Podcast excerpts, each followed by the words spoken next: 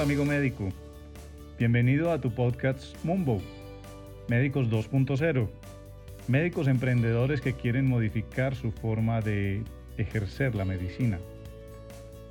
Para médicos que quieren lo mejor para sus pacientes, que quieren estrechar los vínculos con sus pacientes mejorando sus relaciones. Para aquellos que quieren ejercer la medicina sin intermediación, para aquellos que quieren aumentar sus conocimientos sobre liderazgo, marketing, ventas, administración, manejo del tiempo, estrategias de comunicación, cómo ser independiente, cómo relacionarse con los colegas, sociedades y qué tal aprender sobre temas jurídicos o tributarios.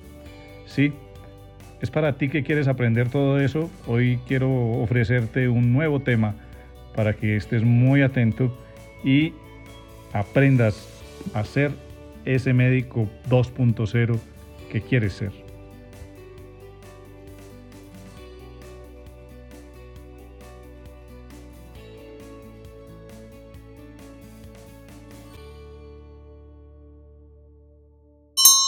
Bueno, muy buenas noches a todos. Eh, es un placer para mí estar esta noche con ustedes. Quiero agradecerles a cada una de las personas que hizo su inscripción en nuestro webinar. Eh, estoy muy contento de que haya habido tanta acogida, que haya tantas personas que estén interesadas en este tema que nosotros queremos desarrollar el día de hoy. Eh, estamos con un invitado de lujo, el doctor Gabriel Vallejo. Él es eh, abogado de la Universidad Externada de Colombia. Tiene un amplio recorrido por el sector público y privado, tiene estudios de gerencia en recursos humanos de la Universidad de los Andes, mercadeo en el EAFIT CESA, también tiene un MBA en el Instituto de Ciencias de Madrid, España.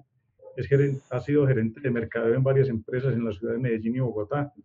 Autor de cinco libros de gran éxito en el mercado, eh, libros que inclusive todavía tiene algunos próximos a lanzar, eh, en el que ha estado trabajando recientemente. Y eh, pues esta noche nos va a deleitar con una conferencia espectacular que va a tratar acerca del servicio al cliente. Él es especialista principalmente en ese tema.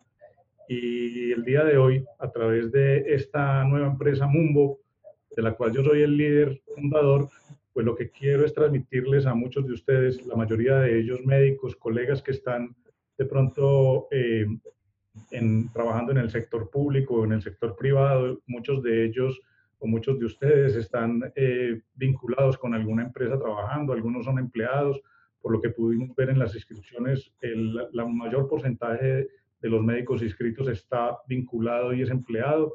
Eh, queremos mostrarles una manera, una manera diferente de pronto de ejercer la medicina. Lógicamente que hoy en este webinar no lo vamos a conseguir totalmente, pero vamos a comenzar a tener herramientas que nos permitan ir desarrollando pues toda esa, esas ideas que de pronto podemos tener y desarrollarlas pues en un futuro.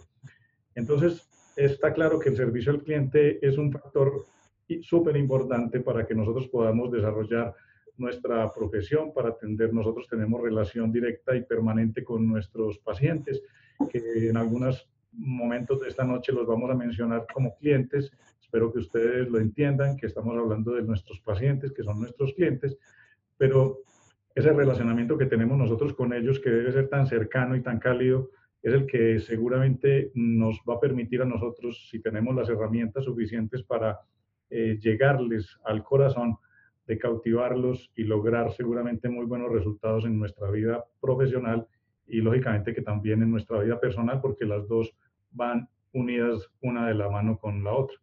Así que quiero darle eh, la palabra a Gabriel para que nos hable. Vamos a dividir esta reunión en tres partes. La primera parte nosotros vamos a hablar, va a hablar Gabriel solo, que va a darnos la conferencia sobre servicio al cliente.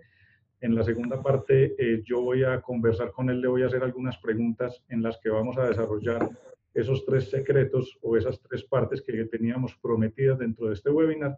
Y finalmente les voy a hablar un poquitico más al, después sobre este proyecto que estamos desarrollando y que queremos invitarles a ustedes a participar. Así que Gabriel, por favor, eh, un placer y un gusto tenerte. Te agradezco muchísimo haber eh, aceptado pues esta invitación y te cedo la palabra para que comiences con tu exposición. Juan Esteban, muchísimas gracias. Muy buenas noches. Eh, un saludo muy especial antes que nada a cada uno de ustedes que se ha conectado en la noche de hoy. Eh, y antes que nada, un saludo, una gratitud infinita a Juan Esteban Sierra, que ha desarrollado uno de los que yo considero es los temas más revolucionarios a través de Mumbo, que lo explicará él al final, un acercamiento, una forma diferente de ver el mundo del servicio. Y para la mayoría de ustedes que están en el sector médico, en otros sectores, pues les voy a pedir que durante este espacio que vamos a tener, trate de concentrarse en el que yo considero es el negocio más importante de su vida, que es el negocio del servicio. El problema del servicio no es el problema suyo en su consultorio o en el hospital o en su empresa. El problema del servicio es el reto de su vida. Su vida como la mía gira en torno al servicio. Su vida como la mía gira en torno a que alguien lo atienda o usted atienda a alguien. Desde que usted se levanta hasta que usted se acuesta, su vida gira en torno a eso. Con lo cual, el reto del servicio, que es lo que vamos a ver acá, no es el reto de su trabajo, el reto del servicio es el reto de su vida. En esta pandemia, en esta cuarentena que llevamos ya casi 70, 80 días en aislamiento, yo he conocido dos tipos de personas. Unas personas que cuando les hablo me dicen que están en un pozo otros que como yo creemos que lo que estamos es cruzando un túnel. La diferencia es enorme, porque cuando usted se va a un pozo, usted no puede salir, no hay luz. Quienes creemos que van a cruzar, a salir, a estar al otro lado, somos los que, los que vemos la vida de una forma diferente. A diferencia de lo que cree mucha gente, yo no creo que de esta pandemia vamos a salir fortalecidos, yo creo todo lo contrario. Pero muchas personas han perdido su puesto, lo van a perder, Muchas empresas pequeñas, medianas y grandes han tenido que cerrar sus empresas y lo más doloroso que nos puede pasar en nuestra vida, muchos seres humanos, muchas personas van a haber perdido seres queridos. Pero al margen de ese tema, es decir, dejando de lado ese tema infinitamente doloroso, hay una sola realidad y es que al final del túnel hay luz. Y el reto y el punto, y este es el centro de lo que les quiero transmitir, es lo siguiente. Usted tiene dos opciones. Una es quedarse esperando a ver qué va a pasar cuando la luz salga. La otra es la que yo le digo a la gente todos los días, es usted qué está haciendo con sus clientes hoy. ¿Usted a cuántos clientes ha llamado hoy, ayer, la última semana, los últimos tres, cuatro meses? ¿A qué? A nada distinto de decirle esto. Piense en este tiempo de la pandemia, cuántos correos, pero por lo menos uno hemos recibido todos, de un amigo del colegio, de la infancia, de la universidad, o un familiar que usted pensó que ya no existía. Y el mensaje era muy claro. Decía simplemente, lo único que quiero es saber usted cómo se encuentra y que su familia esté bien. Y piense por un segundo cómo se le puso la piel en ese momento. Esa misma sensación es la que debería tener su cliente. Esa misma sensación es la que usted debería generar en sus clientes hoy, por una razón muy simple cuando la pandemia salga, se acabe, cuando crucemos el túnel, sienten si tienen que volver a buscarlo de aquellas personas que los buscaron, que se preocuparon, que estuvieron pendientes de ellos. Cuando usted piensa en el tema del servicio, hay una, un trípode que es fundamental que usted tenga claro. El problema del servicio no es un problema de tamaño. Usted puede tener un consultorio de una persona o una clínica de 3.000. Ese no es el problema. El problema del servicio es conceptual, es de mentalidad. Si usted quiere trabajar el tema del servicio, usted se tiene que concentrar en estas cinco variables. En la cultura, en la estrategia, en los procesos, en el talento humano y en los clientes. ¿Qué es la cultura? La esencia de su negocio. Piense por un minuto que usted montó una clínica o que usted tiene un consultorio o que usted es cirujano como el doctor Sierra y usted ha construido a partir de eso un concepto, el desarrollo de algo. Esa cultura es lo que va a hacer que usted salga del túnel bien, fortalecido. Lo que hace que las empresas hoy perduren en el tiempo no es una buena estrategia, es una cultura sólida. ¿Sólida en qué? En valores. Por eso yo le digo a la gente, hoy, cuando usted siente que va a claudicar, cuando usted siente que va a entregar la vida en este proceso, acuérdese de sus inicios, de cuando usted alquiló el primer consultorio, del primer paciente que tuvo, y piense por un minuto lo que lo llevó a perseverar para estar donde esté. No importa el tamaño del negocio que usted tenga, no importa si usted es o médico, enfermero, cirujano, no importa el cargo que uno tenga. Hace dos semanas, tres semanas, tuve el privilegio de entrevistar al que yo considero es posiblemente el mejor chef de Colombia, que es Harry Sarzón. En la entrevista, em, yo le preguntaba por este tema, por la esencia. Harris tiene seis, 460 empleados, tenía ocho restaurantes. Esta entrevista la hice yo hace tres semanas y le pregunté que cómo había logrado mantener por tres meses 460 personas más ocho restaurantes abiertos. Ustedes se enteraron, no muchos de ustedes, que hace una semana tuvo que cerrar tres de los ocho.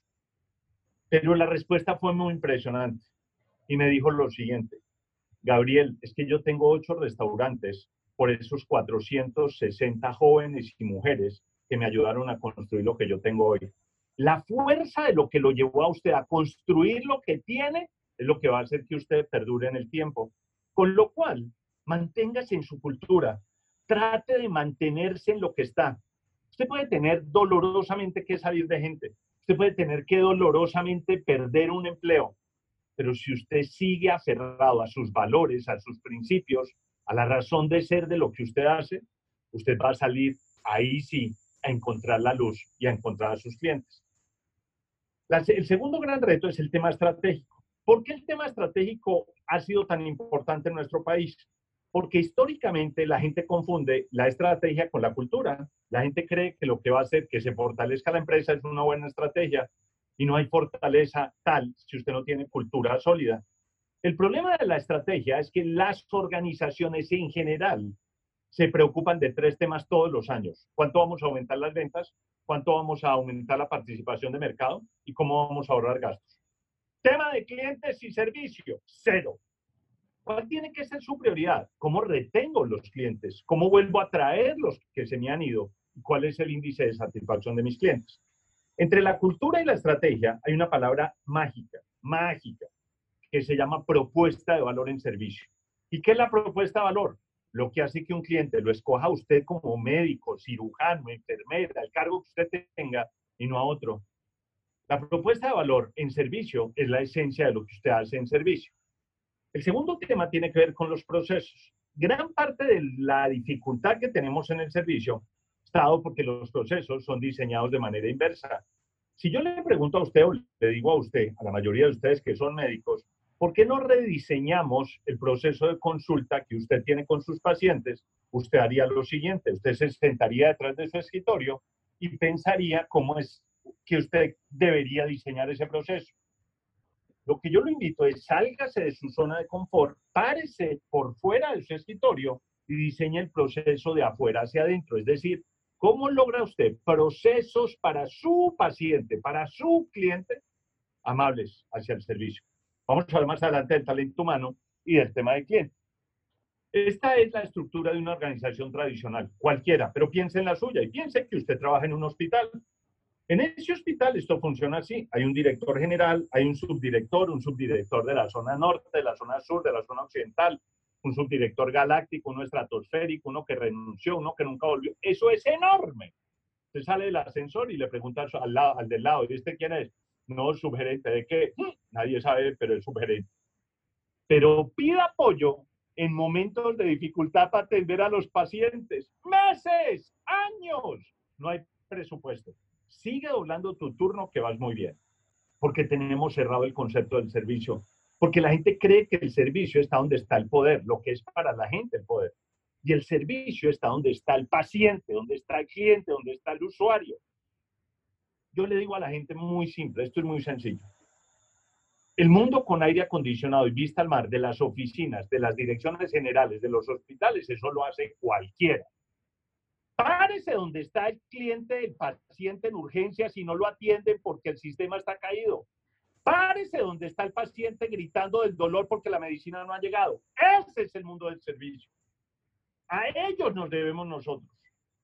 El segundo puesto que yo tuve en mi vida, laboralmente hablando, fue con Fernando Sánchez. Fernando Sánchez es uno de los mejores hoteleros de este país. Fernando me invita a trabajar con él. Fernando es el coautor de los dos primeros libros míos de servicio. En la entrevista, Fernando me hace esta pregunta. Me dice, bueno, Vallejo, ¿y usted qué puesto quiere llegar a ocupar en este hotel? Ha visto que cuando a uno le preguntan eso en una entrevista, normalmente uno dice, reemplazarlo, jefe. Yo le dije, yo quiero ser botones. Me dijo, ¿botones? Y le digo, claro. Me dice, ¿y por qué?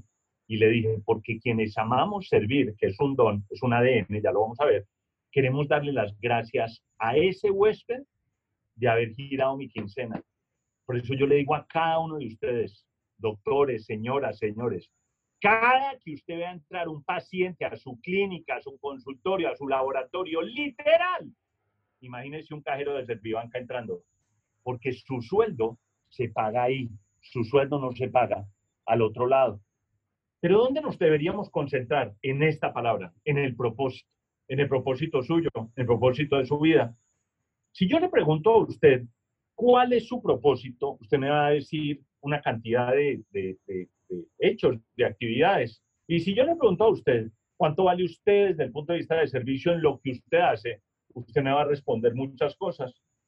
El valor suyo en su servicio es igual a esta fórmula. Su servicio es igual a la C, que es conocimiento, más la H, que es habilidad. En eso usted suma, pero ahí estamos todos. Donde usted multiplica es en la A de la actitud. El mundo del servicio es el mundo de la actitud. Punto. Hay gente con actitud y perfil de servicio y gente sin actitud y perfil de servicio. No hay más. Pero lo más importante de la fórmula es la P. La P del propósito. Porque si usted no tiene claro el propósito de su vida, usted perdió el año en lo que usted hizo, o en lo que estudió, o en lo que quiere estudiar. Y nosotros tuvimos, en mi opinión, un hueco muy grande en la vida, la mayoría, por lo menos yo, de buena fe, mi mamá.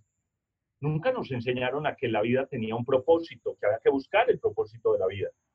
Y el propósito de la mayoría de ustedes no es ser médicos, salvar la vida de la gente, es darle bienestar a la gente. No hay nada, nada en la vida, y lo vemos hoy como nunca, que la mayoría de ustedes, que para mí son todos los días unos héroes enormes, si usted tiene claro que su propósito es salvar la vida de la gente, mejorar la calidad de vida de la gente, usted tiene su propósito claro.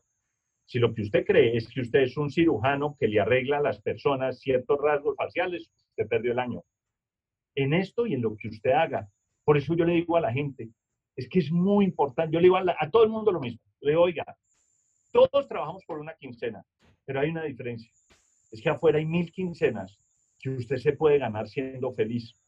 Acaba de salir la encuesta de Gallup a nivel nacional sobre la felicidad. En Colombia, solo el 13% de quienes trabajamos somos felices en lo que hacemos. 13%. Y no hay ninguna posibilidad de que usted haga algo bien en términos de servicio si usted no es completamente feliz. Pero para aterrizar el concepto de propósito, les quiero dar este ejemplo. Antes de iniciar la pandemia, estaba dictando una conferencia en Armenia. Debía haber como unas 500 personas. Yo tengo profundo respeto por todo el mundo, pero admiración infinita por los héroes anónimos. Yo adoro la niña de la cafetería, la niña del aseo, el mensajero, el vigilante. Así que son unos cracks. En esa conferencia estaba la niña de la cafetería. La reconocí por el delantal. Entonces, en este punto de la conferencia, yo le digo, ¿usted qué hace en esta empresa? Dice, yo reparto tintos, don Gabriel. Yo le dije, no. Usted le sirve café a la gente a primera hora de la mañana para transformar el día y la productividad de la gente. Si usted no tiene claro cuál es su propósito en lo que hace, nada de lo que usted haga va a funcionar en términos de servicio. Estaba terminando una conferencia en Barranquilla antes de la pandemia y se me acerca una persona y me dice esto. Es que sabe qué creo yo, Gabriel, de lo que usted acaba de decir, que uno no es responsable de la cara que tiene, pero uno sí es responsable de la cara que pone. Y yo le digo esto a la gente. No se le olvide, a nadie que a uno le por servir con actitud. Uno no le está haciendo un favor a nadie. Una de las empresas que más admiro yo en el mundo, ahora van a ver otras, pero una de las que más admiro es Netflix. Todos hemos tenido, la mayoría hemos tenido acceso a Netflix, hemos oído, leído algo. Y en Netflix hay dos cosas que a mí me impresionan mucho. Uno es el tema tecnológico, el tema del streaming. Hoy Netflix tiene 205 millones de usuarios registrados pagando mensual entre 5 y 60 dólares. Hagan cuentas. Pero al margen de eso, me impresiona en Netflix mucho una cosa, la política de talento humano. Y dentro de todas ellas hay una cosa que me descresta cada día más. El CEO de Netflix dice esto. En Netflix nos demoramos mucho tiempo para contratar pero somos muy rápidos para despedir. Yo creo esto, yo creo que es igual de inepto aquel que no hace su trabajo con actitud por lo que le pagan, como el jefe que no lo despide sabiendo que no tiene actitud. Y este es un tema de fondo para nosotros. El tema del COVID no lo eligió nadie. Yo le digo esto a la gente todos los días, todos los días. Con esta conferencia yo debo llevar 88 conferencias en lo que va a correr a la pandemia.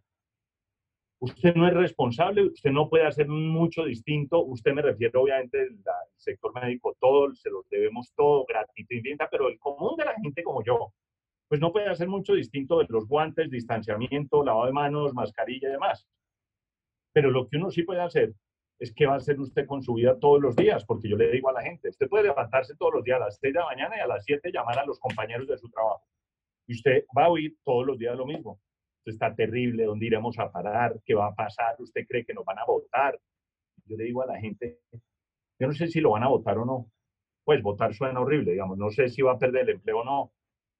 Pero lo que sí le tengo que decir y lo que sí tengo claro es que si usted en esta época, en este tiempo, no se concentra y se ocupa, no se preocupa, se ocupa de su trabajo, posiblemente en el trayecto del túnel muchos van a perder el empleo. Pero hay una cosa clara.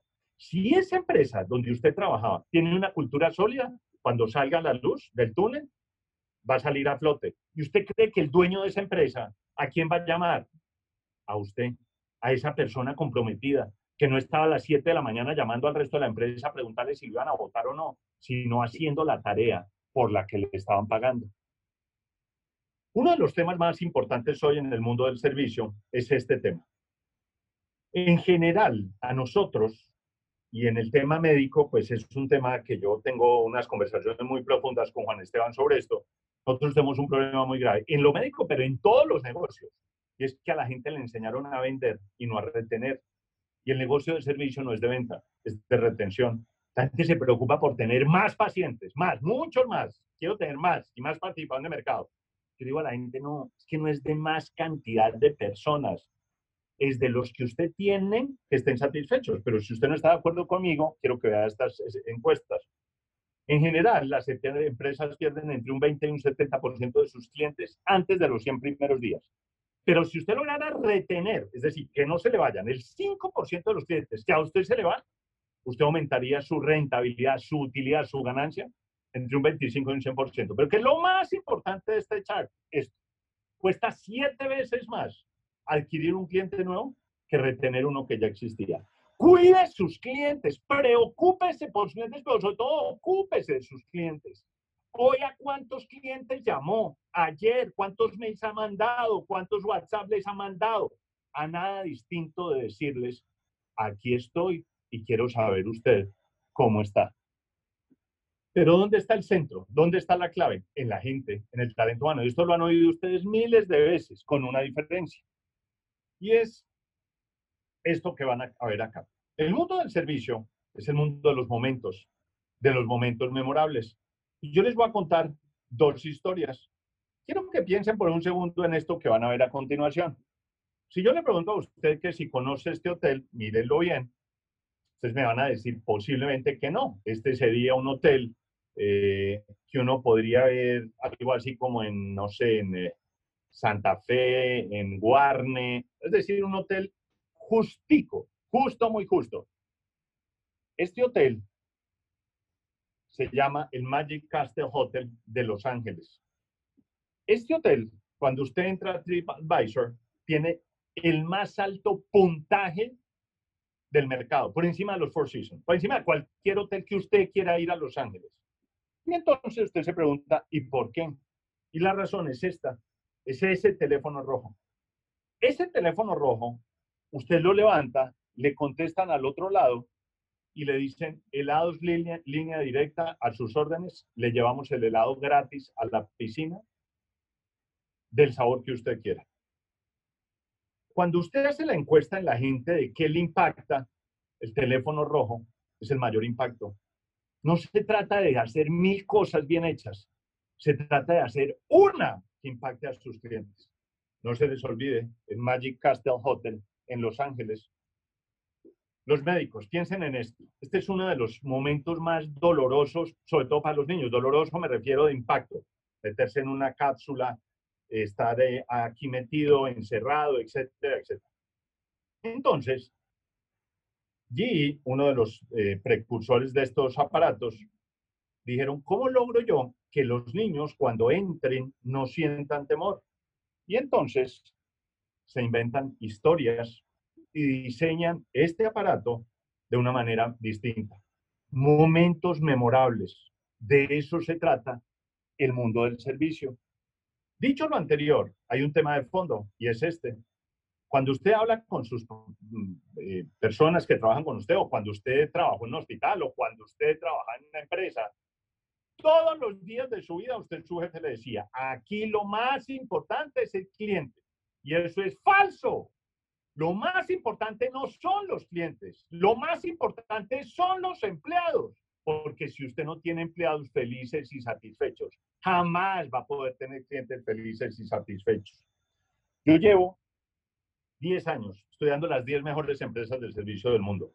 No hay una sola empresa de estas que yo conozco cuyo postulado fundamental no sea este, por una razón muy simple. Si usted no es feliz en lo que usted hace, no hay ninguna posibilidad que preste un buen servicio, que es distinto a cumplir con el trabajo o cumplir con un manual de funciones y responsabilidades. Piense por un segundo en esto. si usted pensara en una empresa que incita, invita a la gente a hablar por teléfono, ¿usted qué pensaría? ¿Usted qué diría en el call center? Dice, eso no existe. Cuando la gente me pregunta, Gabriel, ¿cuál es la mejor empresa de servicio del mundo para usted? Esta empresa. La mayoría de ustedes nunca la habían visto, no la habían escuchado y muchos no conocen siquiera el logo. Zappos es una compañía que fue adquirida por Amazon hace cuatro años. Zappos básicamente se dedica en sus inicios a la comercialización de zapatos para mujeres. Hoy comercializan todo tipo de ropa y además elementos y accesorios para las casas. Pero ¿qué tiene Zappos que no tiene nadie en el mercado que yo nunca he visto? obsesión enfermiza por el cliente. Y entonces vuelvo a las experiencias, porque la experiencia de su cliente hoy es lo más valioso. Les voy a contar esta historia, que es la más reciente que tengo. Yo llevo siete años hablando todos los días de mi vida de esta empresa, todos los días. Yo dictaba antes de la pandemia entre cinco y seis conferencias a la semana. Entonces, yo hace mucho tiempo hablo, escribo, eh, en los libros hablo de sapos, en las entrevistas hablo de sapos. Es decir, sapos para mí es el Disney del sueño nuestro. O conocer el mar si usted es pequeño. Entonces, una vez al año, hace muchos años, yo tomé la decisión de irme una semana a estudiar algo que para mí sea importante. Entonces, en septiembre del año pasado, yo digo, yo voy a ir a conocer sapos. Yo necesito saber qué es eso. Sapos es venta de zapatos online, es decir, comercio electrónico, muy, muy apalancado en call center, muy apalancado. Entonces, yo en septiembre del año pasado llamo, cojo el teléfono, Sapos tiene sus headquarters en mm, Las Vegas, en Nevada, en Estados Unidos. Entonces yo llamo, me contesta una niña y yo digo, oiga, yo quiero ir a estudiar a ver eso, pues cómo es, call center, el jefe. Tienen un CEO que se llama Tommy Hayes, que es el ídolo del servicio hoy para muchos de nosotros en el mundo. Entonces, la niña me dice, no, eso que usted dice, eso existe, eso se llama el Culture Camp. Eso es un campo de tres días, usted viene y usted toma clases todo el día, le dan la vuelta por todos Sapos, se entrevista con el Tommy Hayes, se entrevista con los ejecutivos, y yo dije, esto es lo que yo quiero, tres días. ¿Cuánto vale tanto? Giro, compro el pasaje en septiembre del año pasado y le digo a la gente de Sapos, recomiéndeme un hotel cerca de Sapos, al frente. Perfecto. Cuelgo, y entonces digo, necesito empezar a estudiar inglés. Mi nivel de inglés, yo soy de Manizales, mi mamá es salamina, entonces ya se imaginarán el acento, el nivel y demás.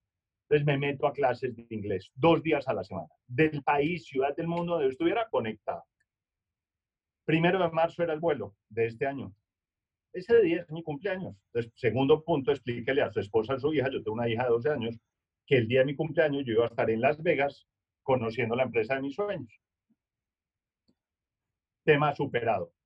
Me voy, domingo primero de marzo. Esto empezaba lunes, martes y miércoles era el curso. Y entonces me voy, llego a las 5 de la mañana, me acuesto a dormir, me levanto, salgo a correr, yo troto, yo, yo corro todos los días. Y después me voy a ver el logo de sapos en la parte de afuera del hotel, al frente.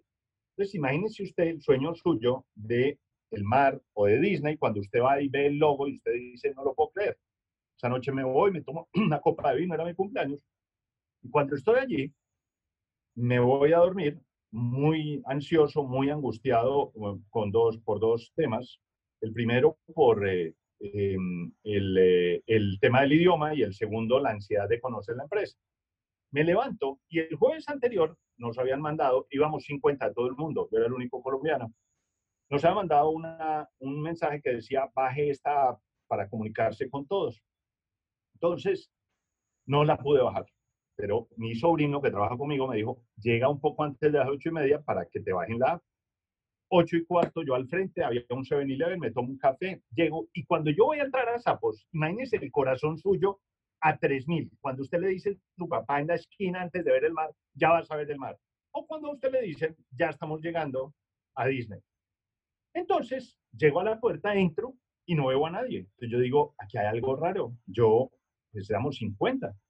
Entonces yo digo, pero quién sabe. Entonces llego a la recepción. Cuando llego a la recepción, había tres personas.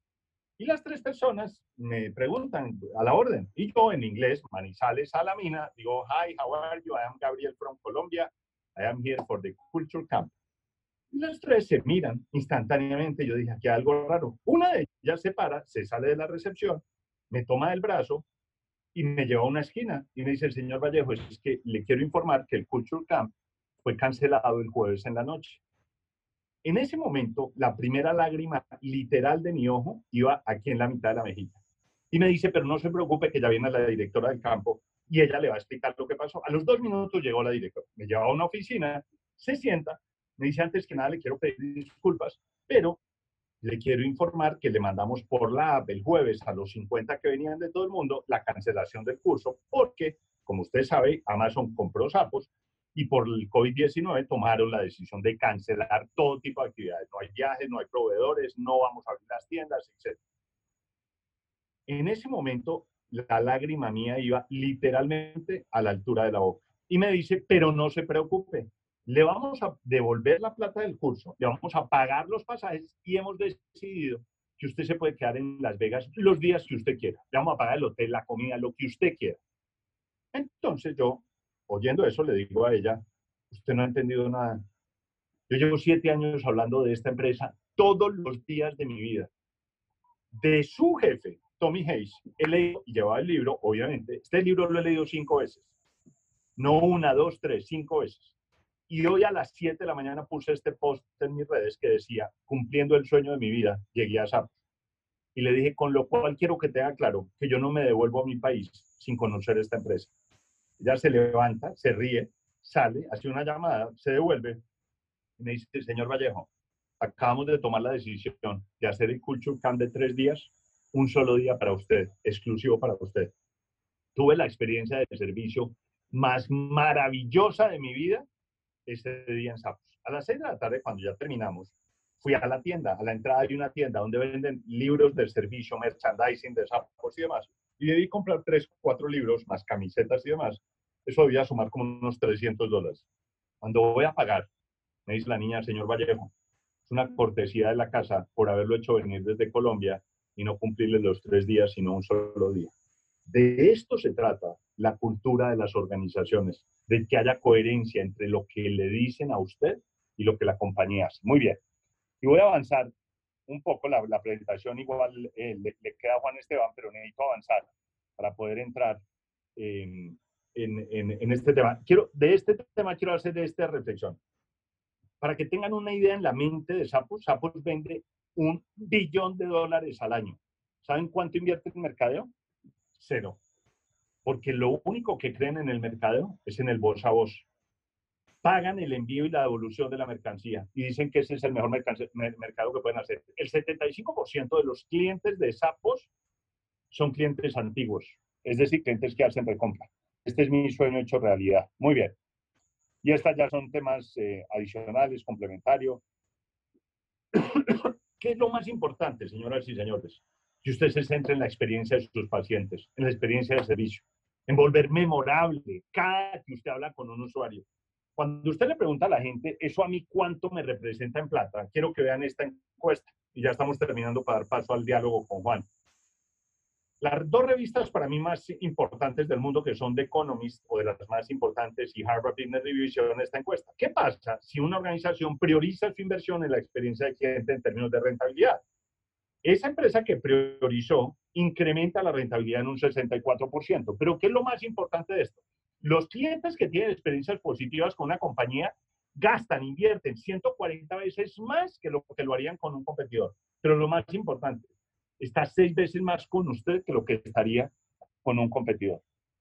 Y para ir terminando, usted puede estar de acuerdo o no con todo lo que yo he dicho. Yo respeto eso. Quiero que vean esta encuesta. Esta es la encuesta más grande que se hace en el mundo de por qué se pierden los clientes en cualquier tipo de organización. Miren esto, el 1% se muere, el 3% se mudan, el 5% adopta nuevos hábitos, el 9% por precio, el 14% por mala calidad y el 68% por la actitud mostrada por los empleados. Es decir, 7 de cada 10 pacientes que usted pierde, los pierde abajo. La gente sigue peleando arriba en el precio. Claro que el precio afecta. Claro que volviendo de la pandemia la gente va a bajar el precio. Eso aguanta a corto plazo. No hay estrategia que aguante el precio a mediano y largo plazo. Pero si quieren ver ejemplos, pues yo les doy muchos ejemplos de lo que en esto está pasando. Yo siempre le digo esto a la gente, no le olvide cómo va a ser recordado usted en la vida, porque yo creo que uno de los valores más importantes de uno es ser bueno, ser buen ser humano. Piensen en los jefes que usted ha tenido, médicos, doctores, gerentes. La mayoría de ustedes debe haber tenido cuatro o cinco jefes. Le digo, ¿cuál ha sido el mejor jefe que usted ha tenido? Usted me dice, tal, hombre o mujer, no importa. Yo le digo, ¿por qué? Usted no se acuerda si era bilingüe, si nació en Estados Unidos, si estudió en Harvard, en Bogotá, en Medellín, nada. Usted se acuerda de una sola cosa. Esa persona me ayudó a ser mejor ser humano. Yo creo que la vida se trata de eso, de ayudarle a los demás a que sean mejores, a que vivan mejor, a que sean más felices, a que encuentren su propósito. Pero si usted me dijera, ustedes me dieran, Gabriel, yo me quiero llevar de este diálogo una cosa, yo le diría esto para usted, pero sobre todo para su familia, para sus hijos, para su esposa. Mejore su conocimiento y trabaje en su habilidad. Fortalezca su actitud. Pero lo más importante, tengamos claro el propósito. Porque la única forma de lograr experiencias memorables, que es lo que se trata el mundo del servicio, teniendo el propósito de la vida clara. Muchísimas gracias a todos ustedes, eh, al doctor Juan Esteban por esta invitación. Y ahora, obviamente, le doy paso a Juan Esteban para nuestro diálogo y luego para la sesión de preguntas.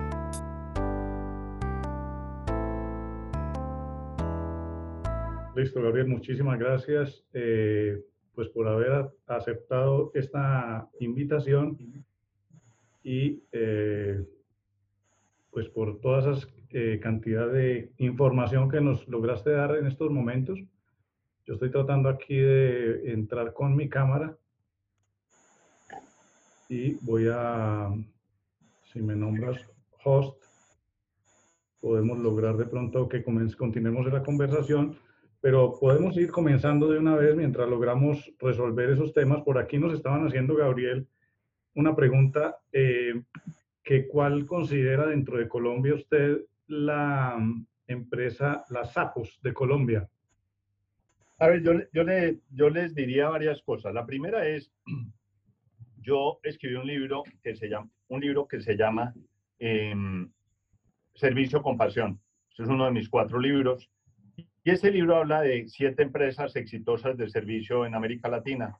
Eh, cuatro, tres de, los, de ellas son colombianas, cuatro internacionales. Muchas de esas empresas ustedes las han conocido, las conocen, las empresas pues las, menciono además. Uno es Andrés Carne de Res, otro es la Supermercado La 14 en Valle del Pacífico, otro era el Health Bank, un banco exitoso que se fue a menos, pero el problema aquí, más que el problema, digamos, el reto, es el tema de la cultura. Entonces yo vuelvo siempre a lo mismo y le resumo de una manera muy concreta.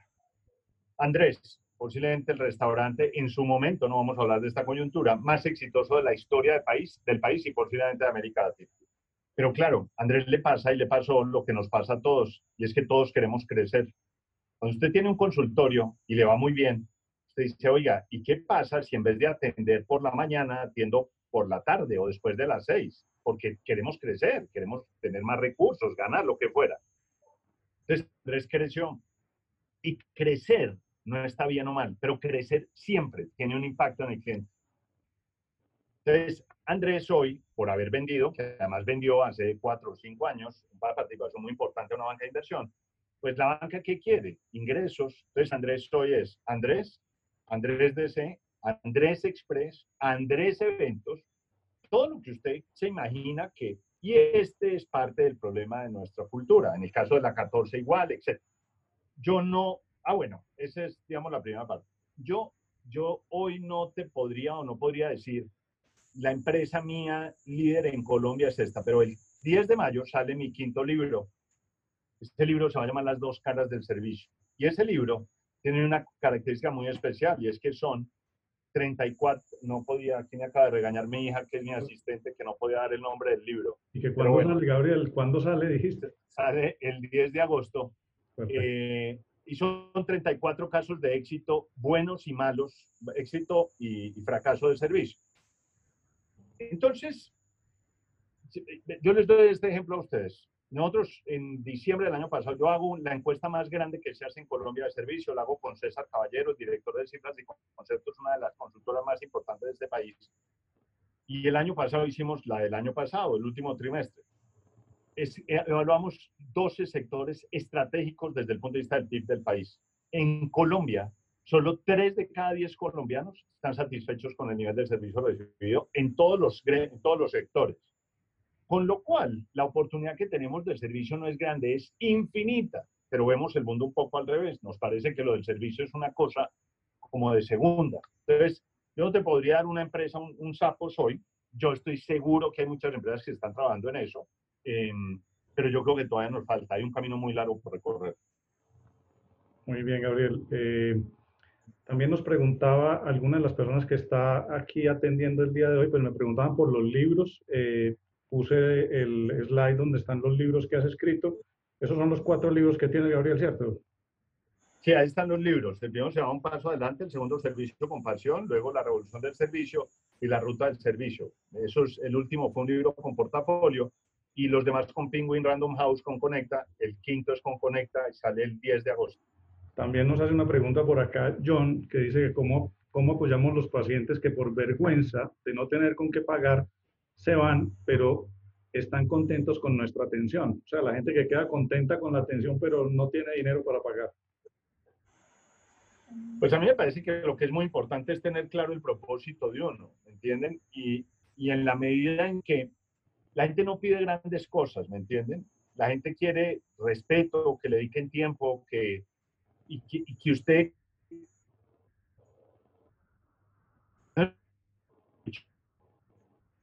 al, final el cliente sabe que no tiene los recursos, pero quiere ir a contar, a decirle, a que alguien lo oiga, para ver si de pronto alguien le dice, oiga, yo le voy a ayudar a que no le cobre. Pero si eso no se puede, que la gente salga sonriendo, porque un poco el, el, concepto mío de la, de la, del trabajo de ustedes es que el trabajo de ustedes es de medio, ¿me entienden? No es de resultado, no es que cuando llegue el paciente yo es que tengo que salvarlo y lo, claro, esa es la obligación en términos éticos, eso no depende de nosotros. Y en el tema de, digamos, de, de, de, este tema tan delicado de ustedes y tan importante, eh, pero vuelvo y les digo, un poco, un amigo mío, se llama Juan David Aristizábal, hizo una encuesta hace dos años a 500 médicos en América Latina médicos que superaban una edad importante. Y la pregunta que les hizo fue esta. Si usted se pudiera devolver en su vida profesional y estuviera empezando, ¿qué cosa cambiaría? Y el 90% de los médicos le dijeron, dedicaría más tiempo a hablar con los clientes, con los pacientes. Yo creo que la gente quiere que la escuchen. Obviamente yo sé que usted que está ahí en la pantalla dice, hermano, pero tengo una lista de 30 afuera. Sí, Sí, sí, pero es que usted quiere que lo escuchen, es que usted necesita que lo oigan. Esa es la experiencia. Usted tiene cinco minutos para impactar a alguien en su vida, en lo que usted hace, en que la gente se vaya feliz, en que la gente diga, no me va a poder operar con ese doctor que era el que yo quería, pero es que algún día yo me lo voy a encontrar y se lo va a encontrar si usted lo atiende como le lo, lo debe atender.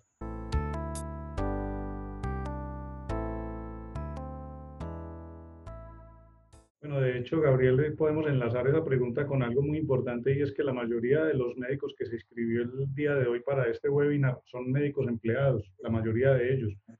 Y pues uno de los llamados que estábamos haciendo para que vinieran al webinar era para ver cómo lograban volverse médicos independientes. De hecho, entonces creo que hay como una diferencia en el propósito, digamos que hoy pues estamos reunidos con un grupo de médicos, pero estamos queriendo hablarles y dirigirnos a los que quieren pensar diferente y de pronto salir de ese sistema que de pronto los está cohibiendo. Porque estabas hablando de que pues un médico tiene 15 minutos para atender a un paciente, es muy complicado, estás diciendo que hablar con el paciente es muy importante también y demorarse con él. Y eso es una de las cosas que yo sostengo, que eh, uno eh, creando una buena relación con el paciente, como si ese paciente se convirtiera en nuestro amigo, como si fuera quien nosotros realmente le queremos ayudar, no es simplemente un paciente más, pues tenemos que ir cambiando como esa mentalidad y por eso quizá a los que hoy están empleados o de pronto trabajan para alguna entidad y tienen que cumplir con un horario muy eh, estricto, muy corto para atender a sus pacientes, pues de hecho me parece a mí que eso es un motivo pues eh, para de pronto uno pensar de una forma distinta y proyectarse al futuro digamos, de una manera diferente, aunque sea un médico general, aunque sea un médico de otra especialidad. Porque si uno lo que quiere es atender bien, a veces las entidades no nos lo permiten, Gabriel. Es difícil cuando un médico está trabajando, le dicen, usted tiene que atender un paciente cada 15 minutos. Dígame, ¿cómo hace uno ahí? Pues si tiene que estar escribiendo en un computador todo lo para que, para que la claro, Juan, Claro, Juan, pero es que ese es parte del problema que tenemos en las conferencias presenciales yo siempre hago esta pregunta, siempre. Si yo estuviera ahí en su casa ahora, donde están todos ustedes, y yo les dijera, levanten la mano, ¿quiénes de los que están ahí quieren ser independientes? Levanten la mano, los que quieren ser independientes. Así la esposa, los hijos, la suegra le diga que está loco, levanten la mano. El 95% de la gente de mis conferencias, que son de 20 personas o de 5 mil, levantan la mano. Y yo no creo que el mundo independiente sea mejor que el mundo corporativo. Es decir, el mundo de trabajar en un hospital, en un centro médico, eso tiene una magia única. Y es que usted ir el 15 de cada mes, abrir la puerta de vidrio del cajero, entrar, meter la tarjeta y que le salga la quincena, eso es magia. Sin usted estar preocupado si el cliente llegó, si devolvió el cheque, si la tarjeta. Pero ese no es el análisis. El análisis es este. Yo creo que hay una sola cosa de la que uno no se puede arrepentir en la vida. Una, yo. Y es usted llegar a los 85 años diciendo, lo único que yo realmente quería hacer, no lo hice por una palabra. Acaba de salir una encuesta, un estudio en Estados Unidos. El 70% de la gente que no se independiza, no se independiza por miedo, por temor. Yo no creo que uno se pueda ir a la tumba con la nostalgia de no haber hecho lo que pedía de usted, porque al final, al final, usted puede ir en escalas. Es un poco lo que yo le digo a la gente, por ejemplo, esta, le dicté una conferencia a los jóvenes de Rápida, a algunos muchachos jóvenes de estos maravillosos, y, y hay unos que se ven ahí toda su vida, cosa que es absolutamente respetable. Hay otros que ven esto como un escalón más en el proceso de su independencia, lo que quieren montar.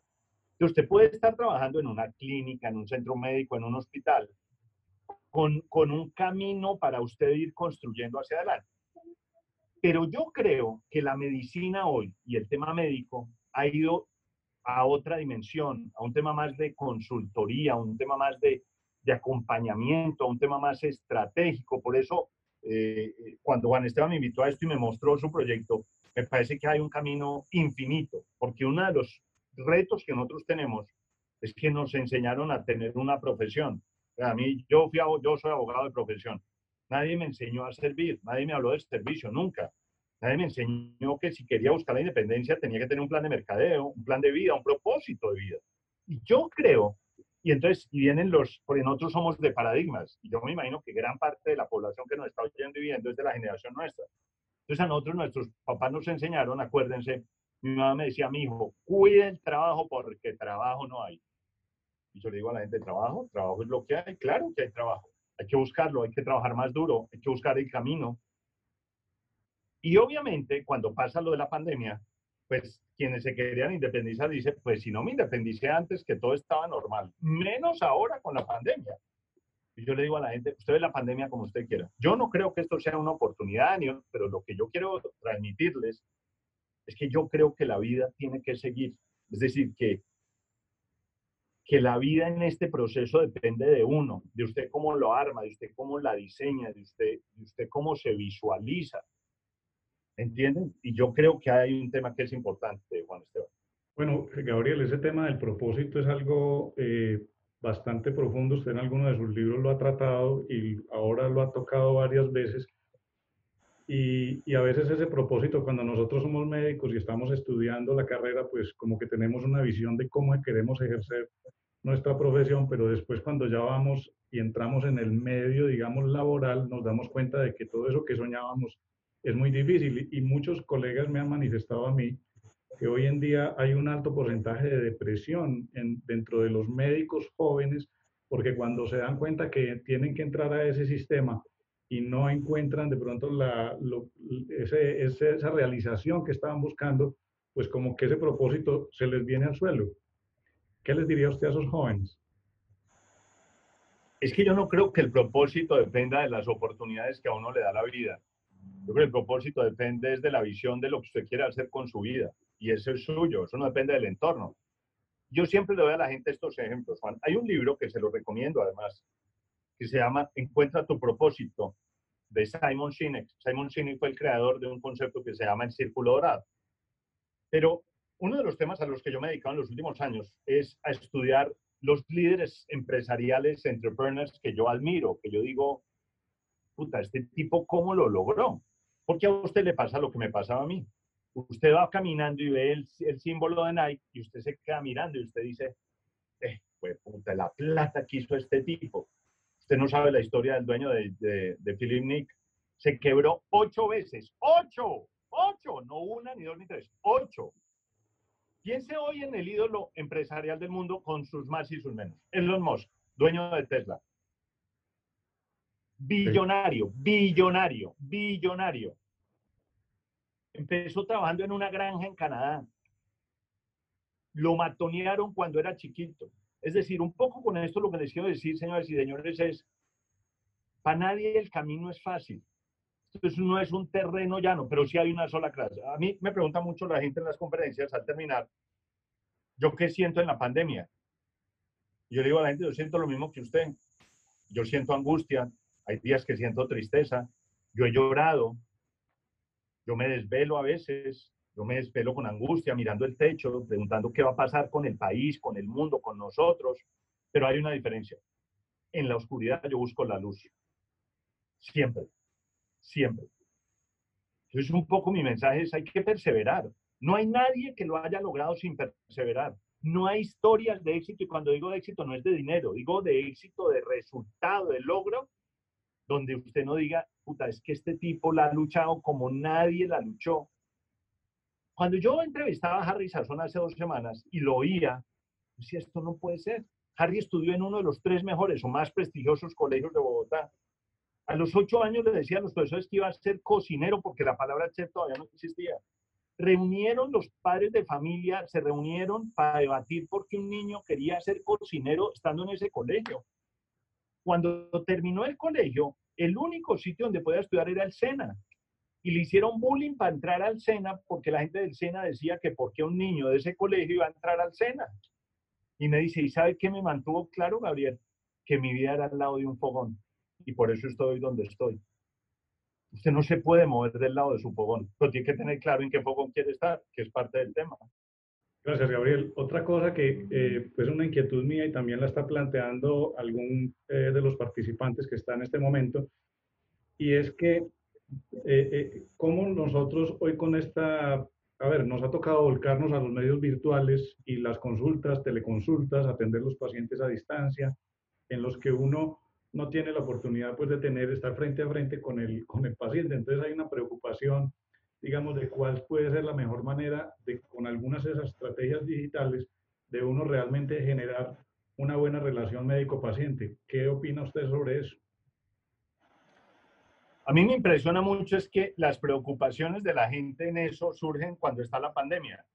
Es decir, cuando no había pandemia, nadie decía, ¿Será que yo puedo ser más amable con los pacientes? ¿Será que yo puedo interactuar más con ellos? Yo creo, sin embargo, que hay mil formas de usted acercarse a los pacientes. Yo tuve la oportunidad con un familiar de mi esposa que está acá, que vive en el extranjero, de hacer una conferencia, una teleconferencia telemédica, eh, una consulta médica. Y me impresionó el, el médico, pues porque porque esto no es, no es de abrazar, ni de tío querido, ni esto es de, de, que la gente cuando esté aquí, cuando usted está, yo duré, yo duré ocho años jurando que jamás en mi vida haría esto, dictar una conferencia virtual, jamás. Porque ustedes entenderán que en una conferencia como la mía, que el 90% es pasional, es de actitudes, pues tener contacto visual con el auditorio para mí es fundamental y la sensación de terminar las conferencias mías, yo cada que termino una conferencia de estas todos los días llamo a mi esposa, a mi hija detrás para que me aplauden o por lo menos se rían, porque la sensación no es amable. Pero al margen de eso, ¿qué es lo más importante? Que usted sea el que usted es. En este rato que yo les hablé, yo estoy dando, les juro, lo mejor que yo puedo dar. Lo mejor. Es decir, yo estaría en un auditorio hoy con ustedes, hubieran escuchado lo mismo, con el mismo amor, la misma pasión, el mismo gusto. Entonces, uno en lo virtual no puede ser nada distinto de lo que ha sido, salvo que uno diga, tengo que mejorar en unos aspectos. Entonces, ¿qué es importante? Pues ser más, cuando digo más amable es preguntar más, estar más pendiente, mirar la cámara, que la gente sienta que le está poniendo cuidado, hacerle mayor seguimiento, yo creo que hay una infinidad de, de temas. Ahora, frente a eso, Juan Esteban, yo difiero mucho de la gente en términos de, yo no creo, como dice mucha gente, que ahora todo va a ser teletrabajo y telestudio. Yo no creo eso, por lo menos en este país no. En Colombia el 50% de los trabajos son informales. Usted no puede hacer teletrabajo para vender las arepas. En Colombia el 60% de los hogares tienen un solo computador, uno, en el hogar, en la casa. Entonces tampoco puede haber. Y yo creo que la virtualidad va a traer unas cosas importantes en términos de, de, lo que hacemos, pero, pero va a ser una cosa moderada. Yo no creo que eso vaya a ser tan general como la gente piensa. Gracias, Gabriel. Eh, les, les, digo a las personas que están asistiendo en este momento que acabo de lanzar una encuesta en la que estamos preguntando eh, que si la motivación cuando comenzaron a ejercer su profesión pues esa motivación sigue indemne o ha cambiado. Vamos a ver qué nos contestan. Esperemos a ver que nos vayan dando las respuestas y más adelante vamos a, hablar un poquito sobre eso. Bueno, Gabriel, y hablando sobre, hay dos temas muy importantes que yo, pues, que a mí me preocupan dentro de nuestro esquema Mumbo, donde estoy queriendo eh, crear esa comunidad, digamos, de médicos que están interesados y que quieren cambiar la forma de trabajar. Y a eso los invito el día de hoy que continúen viendo nuestros webinars y vamos a tener más adelante una sorpresa para los que asistan a los tres webinars. Quería hacer una pregunta eh, para usted. Usted lo mencionó muy ligeramente, pero hablemos sobre cuál es, qué es lo ideal, conseguir clientes o retener clientes. Ese es un tema que, que muchas veces los, los colegas y muchos médicos, y yo también lo hice, somos tratando de conseguir nuevos clientes cada vez. ¿Qué, ¿Cuál es su opinión sobre eso? No, yo, yo creo que parte del problema o del reto está ahí. Yo creo que no hay mejor eh, mercadeo que un cliente satisfecho. Yo creo que un cliente satisfecho trae cuatro o cinco clientes que usted no hubiera podido llegar a ellos. Eh, yo creo que nosotros invertimos mucho en cómo traer más clientes, sino en cómo garantizar que el 100% de mi cliente quede absolutamente satisfecho. Siempre en la profesión de ustedes siempre, en una comida, en un desayuno, en una reunión, alguien dirá, oye, al día que tenga que hacerse tal procedimiento, le recomiendo tal médico. Pero en general, en general, a las empresas les importa es, llegó el cliente, facturó el cliente y se fue el cliente. Y piensen en este ejemplo, todos ustedes. Yo vivía literalmente entre un avión y un hotel. Yo viajaba entre cinco y seis días a la semana, por todo el mundo. Ustedes saben cuántos hoteles, yo vivía literalmente en hoteles. En esta eh, pandemia me han escrito llamado? Cero. Cero. Los, los, los, los, hoteles están preocupados en ver cuando se acabe la pandemia cómo traen clientes, cuando lo que tenían que haber hecho era llamar a gente como yo. Les doy un ejemplo, escribí un artículo que generó mucho debate. Yo corro maratones, yo corro todos los días, hago ejercicio. Y en enero de este año, en diciembre, compré una franquicia de un gimnasio muy importante del país que tiene sucursal en todas las ciudades. Como yo viajo tanto, para mí es muy importante, los hoteles no siempre tienen gimnasio disponible, etcétera. Entonces, compré una franquicia de un año. Un año para ir y estar y tal. Tres meses, tres.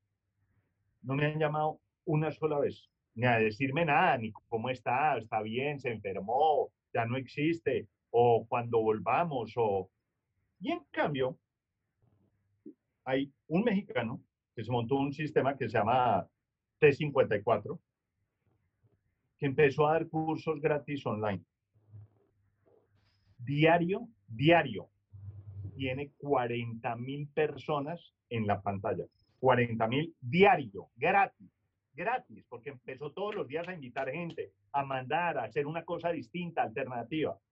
Piense que ese tipo le dé por cobrar un dólar a la semana a los 40 mil hagan las cuentas. Lo más allá de la plata, el mensaje mío es, una vez más, Juan, ¿a cuántos de sus pacientes, de sus clientes, de la hoja de vida que usted tiene, usted les ha mandado un mensaje en, esta, en, esta, en este proceso? Y ahí usted va a evaluar. Mejor dicho, esto es muy simple. ¿Usted quiere medir su nivel de servicio y de satisfacción de sus clientes? Dígame cuál es la tasa de pacientes remitidos o eh, referidos por pacientes suyos y cuáles no. Y ese es el, pues para eso no hay que hacer una investigación de mercado. Claro que sí. Bueno, es fundamental. Gracias, Gabriel, por la respuesta y, pues de una vez felicitarte porque realmente eh, te están felicitando mucho aquí en el chat. Eh, ha gustado mucho. Además, tenemos aquí en nuestra encuesta, la encuesta que estamos realizando en este momento, hemos encontrado, pues me encanta eh, ver estas respuestas. Yo quiero exponerlas acá ligeramente eh, sobre motivación, si continúa indemne, pues el 80%, eh, parece que el, perdón, el 41% continúa indemne en un 80%, pero tenemos algunos porcentajes de colegas que de pronto se les ha perdido ese norte que tenían inicialmente. También, yo no sé si ustedes están viendo los resultados, me dicen si Gabriel sí lo está viendo, usted no lo está viendo. No, pero Juan, Juan, ahí quiero hacer un comentario que me parece es importante yo creo que lo único que uno no puede hacer es no devolverse. Yo estudié Derecho, Derecho, con un esfuerzo de mi mamá, seguramente igual que el de la mayoría de mamás de ustedes, pero esfuerzo infinito. El día que me entregaron el título, le dije a mi mamá, no tengo cómo agradecerle, pero yo quiero que usted sepa que yo jamás voy a ejercer el derecho, porque a mí esta carrera no me gusta.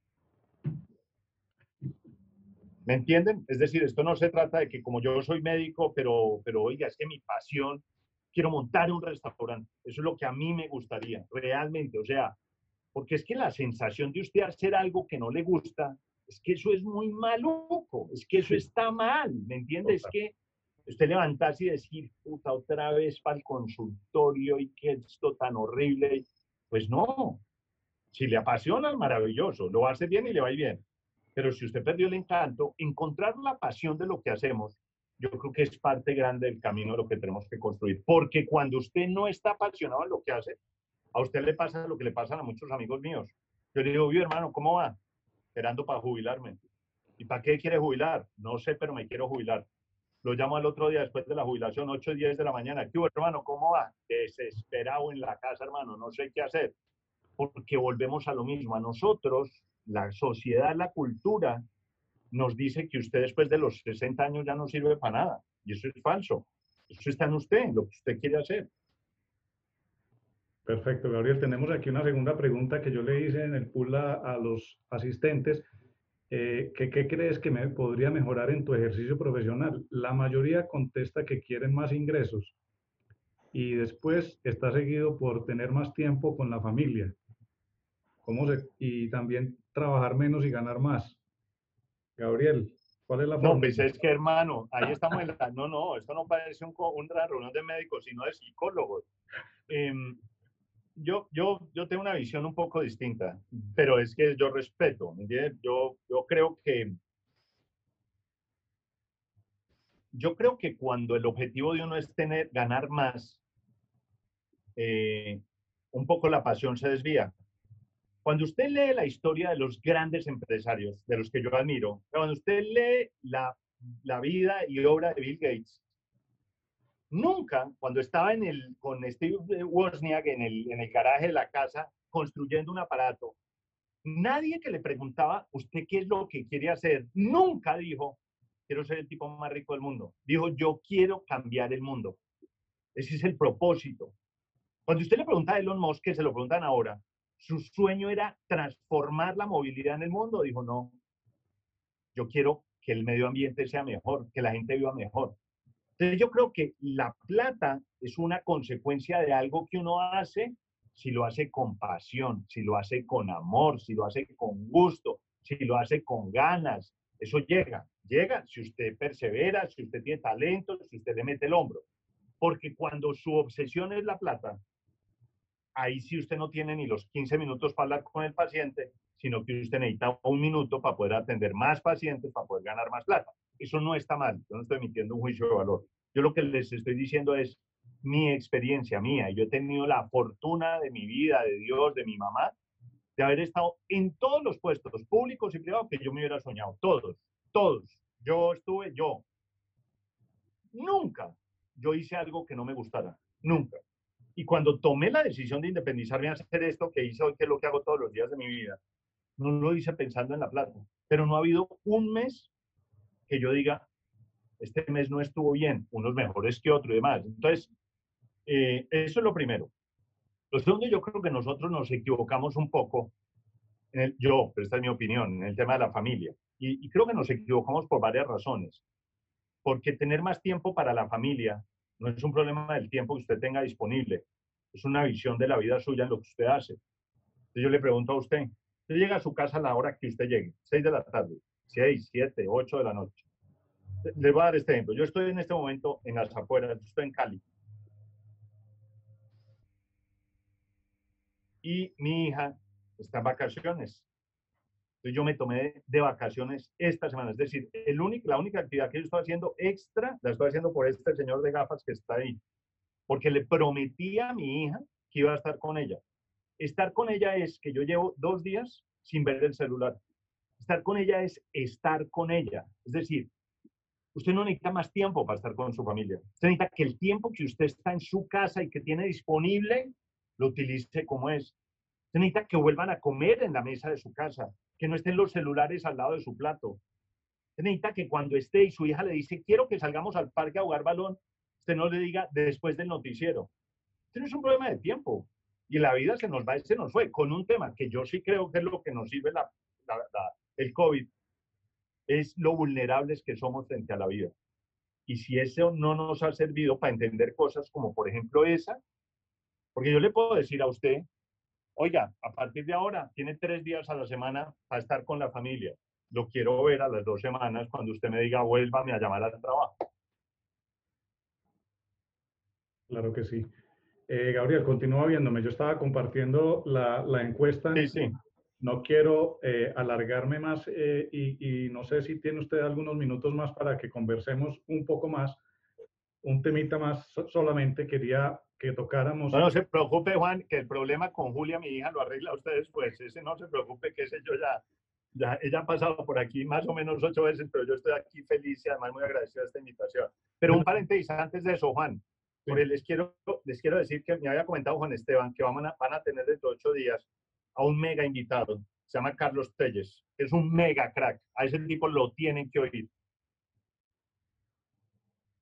es un de empresas y con una visión de la vida empresarial, de la estrategia, que me parece que tiene un enorme valor. Entonces quiero aprovechar, Juan, si me permite, para, para invitarlos, pero más que invitarlos, decirles que es una oportunidad realmente de vida poder escuchar a Carlos Telles.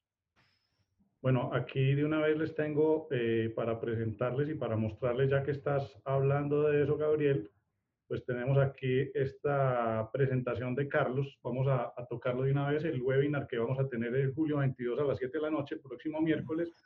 Eh, aquí están algunos aspectos de la hoja de vida de Carlos. es una persona, pues además de ser un profesional, es una gran persona y dentro de ocho días vamos a tener la oportunidad de conversar con él, pues de, de varios temas, también profundizar. Él es especialista más que todo en temas de, de estrategia pero de todas maneras vamos a tocar estos temas que, que, digamos, dentro del ejercicio de nuestra vida profesional, pues son tan importantes. Quería, para finalizar, Gabriel, un detalle que no hemos tocado hoy, que también lo he visto en varios de sus libros, en los cuales hablamos de quiénes son los clientes más importantes en una empresa, y no hemos hablado de eso hoy. ¿Quiénes son los clientes más importantes? No, yo, en la conferencia yo lo mencioné, Juan, hablé de los, de los empleados, de los funcionarios, del, un poco porque también lo que tenemos que entender es que en la medida en que los empleados están felices y satisfechos con lo que hacen, pues van a buscar que el paciente, el cliente esté feliz y satisfecho. Yo creo que muy poco tiempo en general le dedican las organizaciones o la mayoría de organizaciones a, a los, a los empleados y este es el eje central de una organización. Bueno, Gabriel, muchísimas gracias. No quiero eh, abusar más de tu tiempo y voy a finalizar. Eh, no sé si quieres quedarte ahí asistiendo. Quiero mostrarles a las personas que están en este momento. Hemos tenido una asistencia de más de 100 personas que han permanecido durante toda esta hora y 10 minutos asistiendo a esta extraordinaria conferencia de la cual también quiero darte las gracias, Gabriel. Eh, me has ayudado, digamos, en la estructuración de este proyecto. Tengo a mi esposa aplaudiéndome aquí atrás. Oigan, este se llama Automotivación Vallejo, para que ustedes vean cómo funciona el tema virtual. Va a tener que grabar unos aplausos para cuando termine y, y animarse. no esté. Sí, entonces le decía que, que, no, que muchas gracias por todas estas palabras que has dicho. Realmente estoy totalmente identificado. Las personas han estado muy activas eh, haciendo algunos comentarios les ha gustado mucho el tema. Yo lo que espero es que a todos los enriquezca y les quiero hacer una pequeña presentación de unas conclusiones, pues que más allá de conclusiones de lo que has hablado, Gabriel, son las conclusiones que, digamos, yo quisiera transmitirle a las personas eh, el día de hoy, porque, em, perdón, están viendo ahí, porque habíamos eh, prometido que íbamos a, a darles de pronto algunos tips. Yo creo que lo que hemos dado es una cantidad de, tips impresionantes, o no son tips, sino cosas que realmente pueden llegar a transformar nuestra vida. Eh, entonces... Juan, me despido no sin antes agradecerle de verdad a todas las personas que asistieron, desearles lo mejor, cuidarnos mucho en esta época, en esta coyuntura. Y una vez más, Juan Esteban, muy agradecido. Felicitaciones por este proyecto tan maravilloso que está construyendo. Bueno, muchas gracias, Gabriel, y una feliz noche.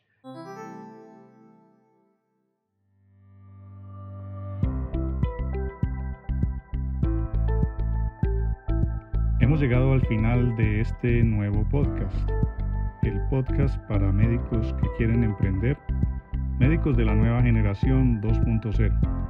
Espero que te haya gustado y que hayas tomado nota sobre las ideas que hemos transmitido el día de hoy. Quiero que pienses muy bien sobre todo lo que escuchaste y que si lo juntas con esas notas realmente hayas quedado muy motivado para cambiar, para transformar alguna pequeña cosa, pues de pequeños cambios se van construyendo grandes cambios y vas a poder modificar tu vida como un todo. Pero recuerda que más que motivación y que pensar y que escribir, hay que comenzar a actuar porque si nos quedamos pensando nada va a cambiar. Tenemos que actuar realmente para que las cosas también cambien y comencemos a ver también de manera diferente el ejercicio de nuestra profesión. Quiero invitarte a que califiques este podcast y nos dejes tus comentarios. Son muy importantes para mí, pues así podré hacer los ajustes necesarios para quizá tocar temas que sean de interés del público al que nos está escuchando. Quiero también invitarte a nuestro próximo podcast para que realmente puedas tener mayor conocimiento sobre los diversos temas que nos encantaría profundizar. Temas que no nos enseñan en la universidad sobre liderazgo, marketing, ventas, administración, manejo del tiempo, estrategias de comunicación, cómo ser un médico independiente y cómo aprender de pronto también temas jurídicos y tributarios. Te esperamos. Hasta pronto.